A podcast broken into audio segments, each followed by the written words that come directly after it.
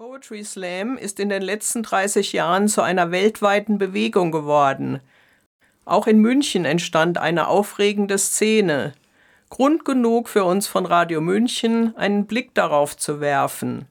In Achtung, Wortakrobatik wollen wir junge Slammer wie Veteranen und Veranstalter vorstellen. Zur zweiten Sendung begrüßen Sie herzlich Eva Wolfmann-Freh und Inga Heckel. Heute haben wir den Organisator einiger Münchner Slam-Bühnen, Ko Bilanski, eingeladen. Herzlich willkommen, Herr Bilanski. Herzlich willkommen. Können Sie sich an Ihren ersten Poetry Slam erinnern? Wo war das und wann kam das Bedürfnis, für diese Art der Kunst eigene Bühnen zur Verfügung zu stellen? Der erste Poetry Slam, den ich gesehen habe, das war im Dezember 1995. Das war der letzte Poetry Slam unseres Vorgängers im Substanz, der auch an dem Abend dann aufgegeben hat, weil das auch einfach ziemlich schlecht war. Es war schlecht besucht, die Qualität auf der Bühne war sehr schlecht. Und an diesem Abend hat mein Schulfreund Rail Patzak dann das mitgekriegt, dass der Vorgänger eben aufgegeben hat und gefragt, ob er das fortsetzen kann.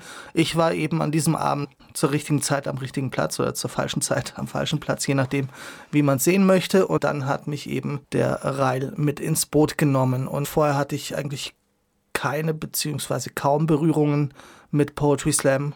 Ja, und dann im Februar 1996 war dann der erste Poetry Slam, den wir selbst veranstaltet haben. Womit haben Sie sich vorher beschäftigt, bevor Sie der Slam in Beschlag genommen hat? Ich war vorher einfach nur Student und das Studium, das litt dann auch drunter unter meinen Aktivitäten als Slam-Veranstalter, sodass ich es nach Jahren des erfolglosen Studiums aufgegeben habe. Wie hat sich die Poetry Slam-Szene in München in den letzten drei bis fünf Jahren weiterentwickelt?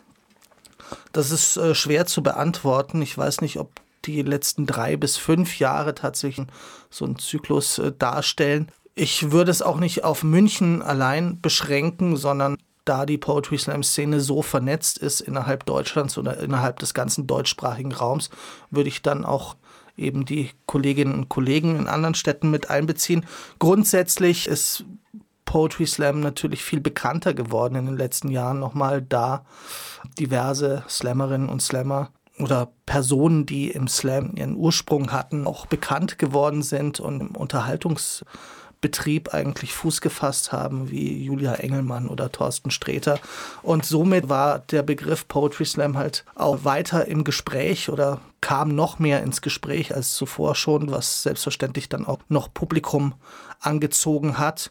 Ich würde jetzt sagen, qualitativ oder stilistisch sind die Unterschiede eigentlich nicht merkbar. Gibt es einen Unterschied zwischen den Poetry-Szenen in Deutschland und was macht die Münchner Szene so besonders? Einen wirklichen Unterschied möchte ich jetzt gar nicht ausmachen. Wie ich ja schon gesagt habe, sind die Szenen untereinander sehr vernetzt und es gibt so viele Poetinnen und Poeten, die Slam für Slam abklappern und eigentlich pausenlos auf Tour sind, sodass sich das so unfassbar durchmischt, dass man eigentlich keine äh, stilistischen Besonderheiten in den jeweiligen Städten feststellen kann. Was uns hier in München auszeichnet, ist, dass wir, glaube ich, wie kaum eine andere Stadt in Deutschland noch an der Basis arbeiten, also sprich von Workshops für Jugendliche bis dann weiterführende Slams, die extrem niederschwellig sind, wie die Kiezmeisterschaft und dann natürlich auch das qualitativ höhere Segment wie jetzt im Substanz oder bei Best of Poetry Slams im Portfolio haben sozusagen. Also wir bieten eigentlich die ganze Palette und oftmals findet man eben in anderen Städten dann eigentlich nur noch große Shows in Theatern und es fehlt so ein bisschen an der Basis. Darum kümmern wir uns sehr extrem. Die Poetry Slam Veranstaltungen sind ja immer sehr gut besucht. Warum glauben Sie, ist Poetry Slam so beliebt bei Menschen aller Altersklassen? Da müsste man natürlich am besten die Besucher fragen. Ich kann eben nur meine Einschätzung jetzt eben durchgeben. Ich glaube einfach, dass es ein äh, sehr unterhaltsames und abwechslungsreiches Format ist, das eine gewisse Spannung bietet, das kaum Längen oder Pausen hat. Es geht alles immer Schlag auf Schlag. Das Publikum ist eingebunden in die Entscheidungsfindung, sei es als Teil einer Publikumsjury oder durch den Applaus, den es dann abgeben darf, um den Sieger oder die Siegerin zu finden. Ja, ich glaube, das sind einfach Faktoren auch, wenn ich das jetzt vielleicht auf frühere Zeiten so ein bisschen zurückführe, da hatte Slam noch ein bisschen was Revolutionäreres im Literaturbetrieb, dann war es vielleicht die, die Abkehr des damals vorherrschenden Dichterbildes vom Poeten, der unantastbar war, der eine Distanz zum Publikum aufgebaut hat und die Distanz gibt es beim Poetry Slam eben nicht. Wie werden die Slammerinnen und Slammer für eine Veranstaltung ausgewählt? Das ist auch ganz unterschiedlich. Es kommt natürlich auch auf den Anspruch und das Niveau der Veranstaltung an. Also es gibt Poetry Slams mit völlig offener Liste, wie der Kiezmeisterschaft. Da gibt es noch nicht mal eine Beschränkung der Teilnehmerzahl. Wir hatten jetzt am Samstag eine Veranstaltung, bei der 18 Leute aufgetreten sind. Dann gibt es natürlich Veranstaltungen wie den Best of Slam im Volkstheater. Da möchte ich dann dem Publikum schon eine Auslese bieten und die besten Leute auf die Bühne stellen, die ich bekommen kann, die es so gibt in der Szene. Ja, und es kommt natürlich auch darauf an, wer gerade so auf Tour ist, wie viel Budget man hat. All solche äh, Sachen spielen damit rein, weil selbstverständlich muss man die Auftretenden, die von weiter weg kommen, auch, auch zahlen und ja. Äh, wie sieht das Profil eines typischen Slammers aus?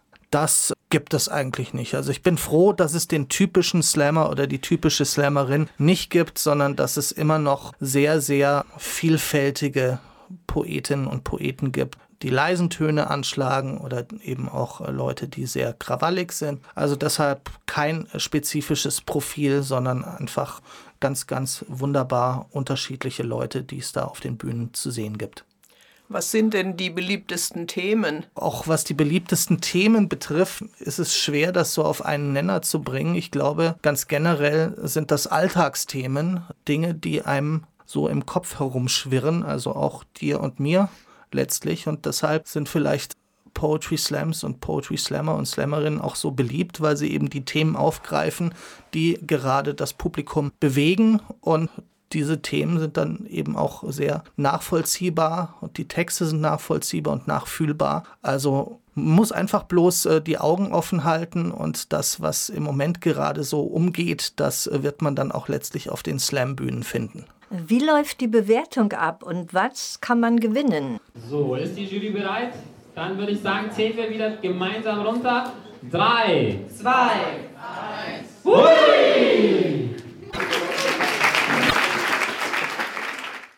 Auch bei der Bewertung gibt es verschiedene Modelle. Es gibt einerseits die klassische Bewertung, das ist die Jurywertung. Also man setzt vor Beginn der Veranstaltung eine Jury ein. Meistens besteht sie aus fünf Leuten. Wenn das Publikum entsprechend größer ist, dann kann man auch aufstocken auf sieben oder neun oder elf. Und die bewerten dann mit Noten von 0 bis 10. 0 ist das Schlechteste, 10 ist das Beste. Meistens hat man noch eine Dezimalstelle zur Verfügung, um die Noten so ein klein bisschen mehr zu nuancieren. Dann gibt es aber auch die Applausabstimmung. Das ist das einfachere Prinzip, weil alle Leute daran teilhaben können. Also im Grunde genommen kann dann jede Person auch mitentscheiden über den Ausgang des Abends. Also es hat nicht so was Elitäres, sondern etwas sehr Gruppendynamisches und bringt auch sehr viel Stimmung dann noch in den Veranstaltungsraum. Und zu gewinnen gibt es in der Regel nur symbolische Preise, da es eben nicht Sinn der Sache ist, dass die Auftretenden dann noch die Ellenbogen ausfahren um sich den Sieg zu sichern, sondern es soll eigentlich eine Ensembleveranstaltung sein, ein sehr harmonisches Miteinander. Deshalb gibt es meistens dann eine Flasche alkoholisches oder mal einen Büchergutschein oder einen Präsentkorb oder einen Pokal oder solche Sachen. Aber nichts, weswegen man dann irgendwie hier Tricks anwenden müsste, um den Gegner oder die Gegnerin auszustechen. Welche Rolle spielt der Veranstaltungsort? Gibt es da Unterschiede bezüglich der Slammer und des Publikums, zum Beispiel zwischen dem Substanz, wo Sie seinerzeit die Organisation des Slams übernommen haben, und der Muffathalle? Ja, auf jeden Fall gibt es da Unterschiede. Also allein schon das ganze Setting im Substanz äh, gibt es so gut wie keine Sitzplätze.